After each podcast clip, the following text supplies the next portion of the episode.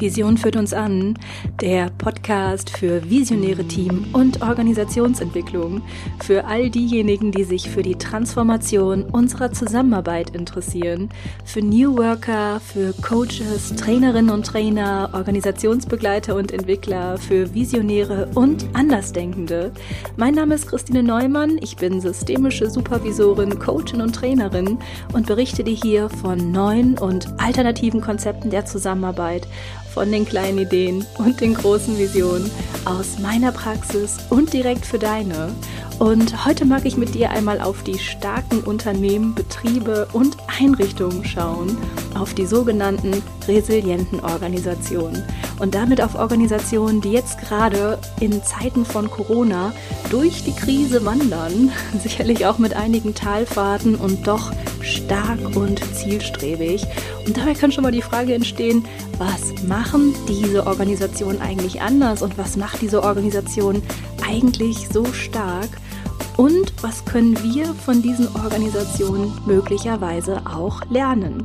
Ich mag dir heute von drei Dingen erzählen, an denen sich diese resilienten Organisationen erkennen lassen und ja, genau diese drei Dinge bieten nicht nur wertvolle Hinweise für die Team- und Organisationsentwicklung, nein, sie bieten auch ganz wertvolle Hinweise für uns selbst und für unser eigenes Business.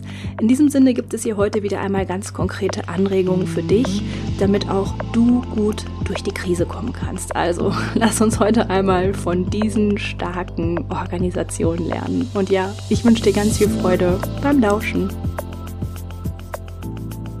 Ja, jetzt gerade könnte nichts wichtiger sein als der Fokus auf das, was uns stark macht.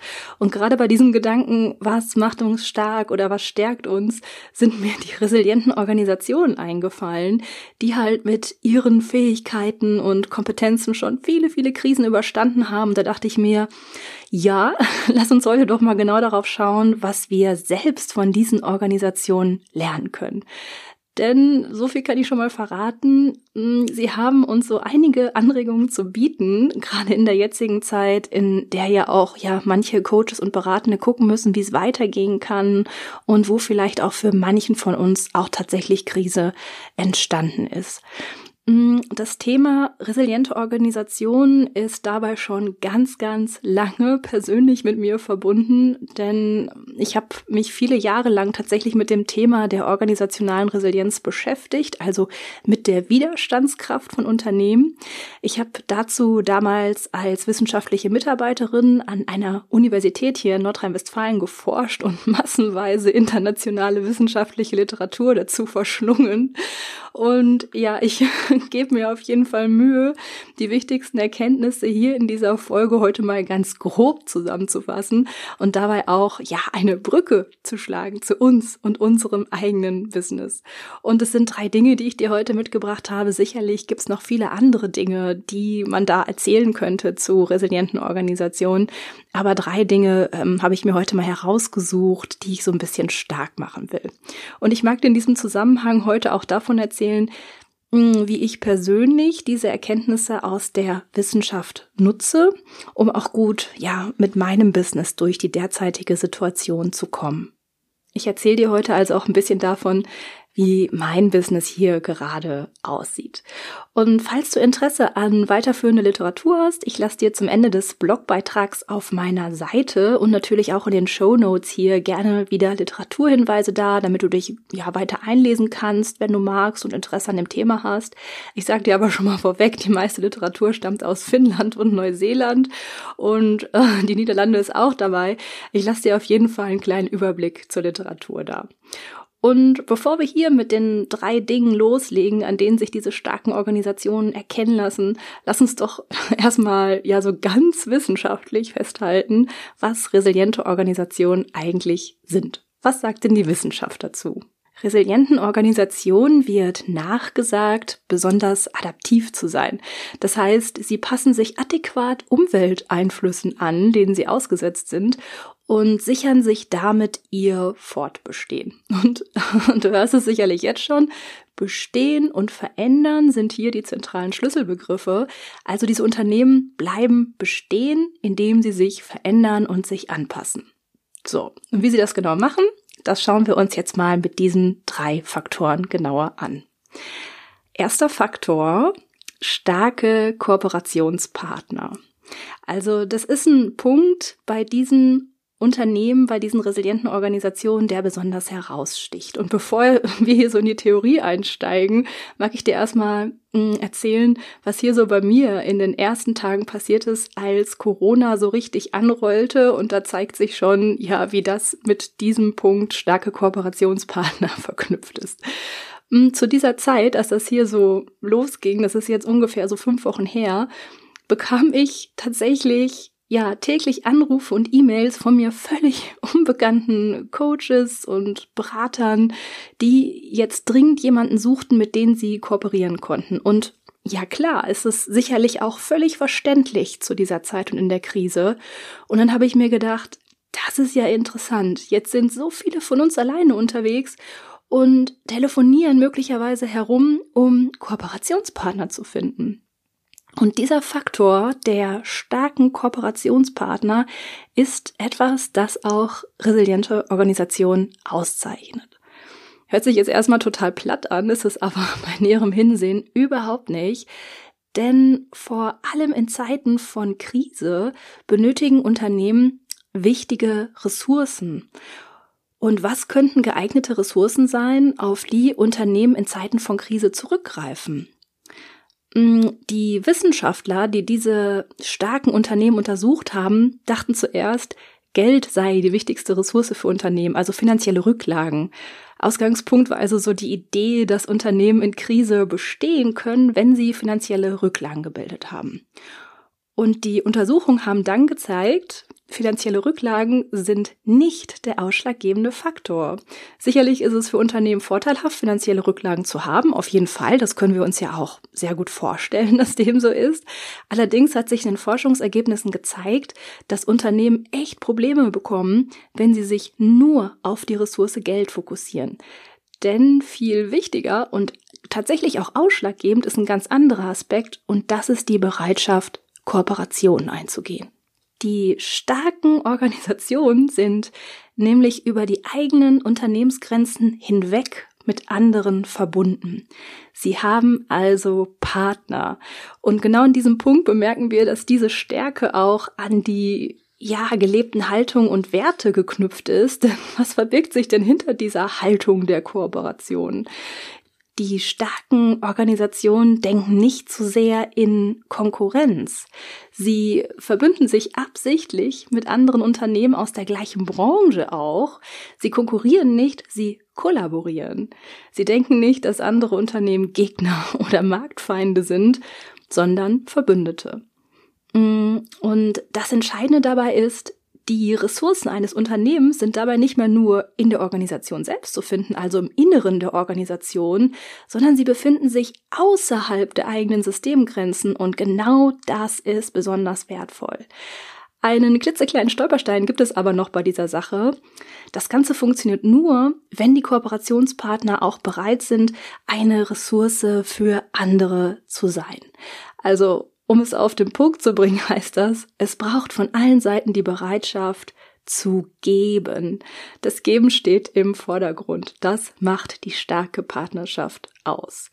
Wer nur kooperiert, um zu erhalten oder mit Partnern kooperiert, die nur erhalten wollen, wird seine Ressourcen nicht stärken können. Und auch hier schauen die starken Unternehmen ganz strategisch auf ihre Kooperationspartner. Wer von den Kooperationspartnern ist überhaupt bereit zu geben? Also auch hier wird ganz stark danach geguckt, wer überhaupt ein Partner sein kann. Okay, Ressourcen nutzen außerhalb der eigenen Systemgrenzen, Kooperationspartner finden und geben können und wollen. Jetzt können wir einmal schauen, was das für uns bedeutet, für unser eigenes Business. Wir können uns genau zu diesem Punkt nämlich fragen, mit wem bin ich gerade eigentlich verbunden? Wer sind denn so meine starken Partner? Und was bin ich bereit zu geben? Und um jetzt nochmal so auf meinen eigenen Berufsalltag zurückzukommen, ich habe mich nach all diesen Anrufen und E-Mails dann entschieden, diese Möglichkeit der Kooperation und des Austausches echt stark zu machen. Und ich habe dir auch schon an einer anderen Stelle davon erzählt. Ich habe dann relativ spontan auf Instagram einen Aufruf gemacht mit der Idee der Vernetzung und der Verknüpfung von Coaches und Beratenden. Und daraus ist gerade ein wunderbares Projekt entstanden mit ganz tollen Beratern, mit Coaches und Trainerinnen, die ja ich jetzt gerade in Gruppen begleiten darf und die sich hier gerade ganz bewusst zusammentun und verbinden. Und auch hier, bei dieser Idee, war es mir so wichtig, genau diesem Prinzip der resilienten Organisation zu folgen und auf die Art der Kooperation zu achten. Und so sind wir auch in die gemeinsame Arbeit eingestiegen mit der Aufgabe, was kann ich persönlich in die Gruppe hineingeben? Also was habe ich zu bieten? Und damit haben wir den Fokus weggelenkt von dieser Illusion der Bedürftigkeit, die uns ja manchmal so überfallen kann, hin zu einem klaren Ressourcendenken. Denn wir alle sind Ressource für andere und wir alle sind Experten und Expertinnen und haben den anderen so, so viel zu bieten. Und wenn wir das alle tun, dann beschenken wir uns tatsächlich auch gegenseitig und werden gemeinsam einfach, ja, bereichert und auch stärker. Für mich persönlich heißt das natürlich auch, dass ich mich gerade selbst verbinde und vernetze, mich auch in Gruppen bewege und mich anregen lasse. Und so stark wie jetzt gerade habe ich das vor Corona tatsächlich auch nicht betrieben, da bin ich ganz ehrlich. Und ich bemerke aber, dass es so wertvoll ist, genau diesen Aspekt auch weiter beizubehalten. Und für dich an dieser Stelle, wenn du noch nicht so gut vernetzt bist, jetzt ist ein richtig, richtig guter Zeitpunkt dafür. Also nutze Angebote, bei denen du dich mit anderen vernetzen kannst oder ähm, ja, auch das kann ich dir empfehlen. Mache selbst ein Vernetzungsangebot für andere möglich.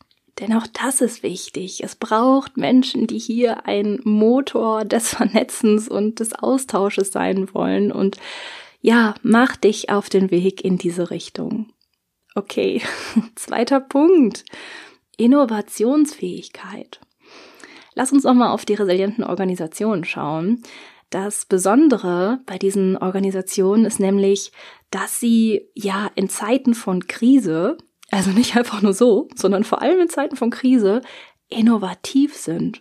Das heißt, gerade in Krisenzeiten entwickeln sie Neues.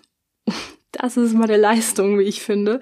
Und natürlich müssen sie dabei auch auf vorhandene Ressourcen im Innen und im Außen zurückgreifen. Aber, und auch das ist besonders, diese resilienten Organisationen sind auch in Krise bei Ressourcenverknappung innovativ. Und genau das macht sie aus. Um diese Innovationsfähigkeit aber zu erreichen, müssen Ressourcen nicht nur vorhanden sein, sie müssen auch genau jetzt in Zeiten der Krise eingesetzt werden. Und genau das ist ein spannender Punkt, denn egal ob es sich um finanzielle Ressourcen handelt oder um die Vernetzung mit anderen, das muss jetzt genutzt werden. Und schauen wir uns das jetzt mal ganz konkret an. Gerade jetzt in der Corona-Krise könnten manche Unternehmen ja denken, dass es wohl besser ist, Geld einzusparen, also ihre Ressource Geld lieber nicht zu nutzen und einzusetzen. Und diese resilienten Organisationen machen es genau anders. Sie investieren trotz Ressourcenverknappung und schaffen damit ihre Innovation. Sie investieren ganz häufig in Zeit und in Geld. Wenn ich jetzt noch, mal auf diese Vernetzungsgruppen schaue, die hier bei mir entstanden sind und die ich begleiten darf, dann zeigt sich genau dieses Bild. Hier investieren all diese wunderbaren Coaches und Berater und Trainer all ihre Zeit. Sie sind wöchentlich in den Calls, sie telefonieren inzwischen miteinander, interviewen sich und lernen sich besser kennen, arbeiten gemeinsam an ihren Webseiten, an Marketingstrategien, geben sich ganz viele wertvolle Tipps und Hinweise und ja, geben ihre eigenen Ressourcen hinein, ihre Expertise. Und genau hier entstehen gerade neue Produkte, die es vorher ohne diese Vernetzung auch niemals gegeben hätte. Hier entsteht quasi nun die Innovation für die Beteiligten und für deren eigenes Business. Und für dich und für mich und für uns alle bedeutet es aber auch, auch wenn es dir gerade nicht so vorkommt, auch wenn du versuchst, deine Ressourcen gerade jetzt beisammen zu halten, genau jetzt ist der Zeitpunkt, um zu investieren in einen Kurs, eine Fortbildung, ein Mentoring, ein Coaching, in eine Gruppe, was auch immer, damit auch deine persönliche Innovation und die Innovation für dein Business möglich werden kann. Okay, dritter und letzter Faktor der resilienten Organisation. Optimismus. Das ist eigentlich ein Faktor, den wir auch von der individuellen und persönlichen Resilienz des Menschen kennen. Eine optimistische Grundhaltung, die es halt erlaubt, den Dingen eine positive Bedeutung zu geben. Auch resiliente Organisationen werden in der wissenschaftlichen Literatur als optimistische Systeme beschrieben. Damit sind diese starken Unternehmen in der Lage, auch in Krisen eine positive Grundhaltung bei den Mitarbeitenden aufrechtzuerhalten, sodass diese dann halt auch das Gute in der jeweiligen Situation sehen können. Aber aufgepasst, da gibt's halt auch so einen kleinen Stolperstein. Das bedeutet zum Beispiel nicht, dass starke Unternehmen nur so blauäugig in die Welt sehen. Mm, die Mitarbeitenden dieser resilienten Unternehmen sind nämlich sehr, sehr gut in der Lage, Herausforderungen und Krisen auch anzuerkennen und diese auch sehr, sehr transparent zu kommunizieren. Es bedeutet also nicht, dass sie die Schwere von Krisen nicht anerkennen, ganz im Gegenteil. Allerdings sehen sie ganz besonders auch auf die Möglichkeiten, die durch Krisen entstehen können. Und sie legen ihren Fokus darauf. Und auch wenn alles schwer ist, heißt es gerade für starke Organisationen nicht, dass sich die Mitarbeitenden auf dieser Schwere dann ausruhen dürfen, sondern dass dann Rahmenbedingungen geschaffen werden, die es dann möglich machen, an Lösungen zu arbeiten. Und genau das zeigt sich auch in der Forschung, denn in resilienten Organisationen werden Störungen und Krisen zum Beispiel sehr viel häufiger als Entwicklungsmöglichkeiten definiert. Und durch diese positive Grundhaltung, durch diese positive Deutungsgebung sind sie in der Lage, viel schneller Problemlösestrategien zu entwerfen. In den wissenschaftlichen Quellen wird Optimismus daher auch als kognitives Element der Resilienz bezeichnet, als eine Grundlage der Problemlösehandlung und Maßnahmen. Und ich weiß nicht, wie es dir gerade geht, aber sicherlich ist das echt eine Leistung, also auch auf das zu schauen, was uns die Krise gerade ja auch möglich macht. Und ja klar, hängt gerade auch der Punkt Optimismus damit zusammen, dass wir weitermachen, für uns in Bewegung bleiben, selbst aktiv an Problemlösestrategien arbeiten und ja, das geht noch viel besser, wenn wir uns mit anderen verbinden, unsere Ressourcen nutzen, uns selbst als Ressource hineingeben, investieren und damit auch in unsere persönliche Innovation gehen. Ja, das waren sie schon, die drei Dinge, die wir von resilienten Organisationen lernen können. Dieses Verbinden mit starken Kooperationspartnern und das Schaffen von Innovation durch Investition und eine optimistische Grundhaltung. Ich mag dir so sehr ans Herz legen, verbinde dich ganz bewusst in dieser Zeit mit anderen, such dir starke Partner, investiere gerade jetzt und fokussiere dich ganz stark auf die Dinge, die jetzt auch möglich werden können und dürfen, auch wenn es nicht immer leicht ist. Ein Faktor habe ich heute ein Stück weit zurückgehalten und du kannst es dir sicherlich schon denken. Das ist die Bedeutsamkeit der Visionen. Nicht nur für Unternehmen, sondern auch für uns selbst.